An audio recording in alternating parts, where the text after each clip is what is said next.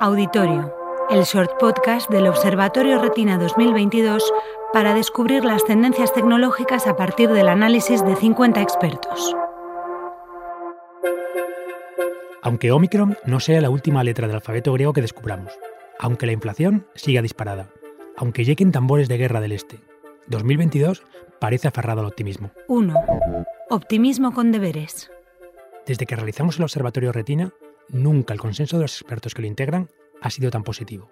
Después de dos años de distopías y películas de terror hechas realidad, necesitamos una dosis de optimismo.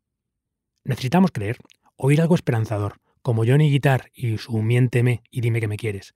Aunque claro, crear expectativas siempre tiene un riesgo.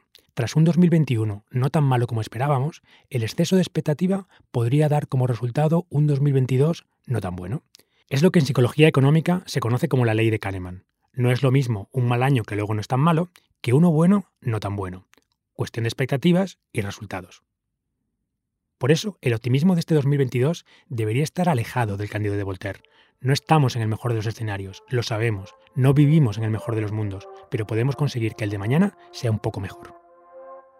Huyendo de la retrotopía del cualquier tiempo pasado fue mejor, por supuesto, huyendo de terraplanistas, antivacunas y reaccionarios varios, reivindicando el progreso como esa capacidad de tejer un mañana mejor. 2022 será especialmente importante en el ámbito de la tecnología, la innovación y la digitalización, regado por ese maná de los fondos europeos. Una oportunidad para transformar este país, que sin embargo no es un cheque en blanco, es más bien una hoja roja.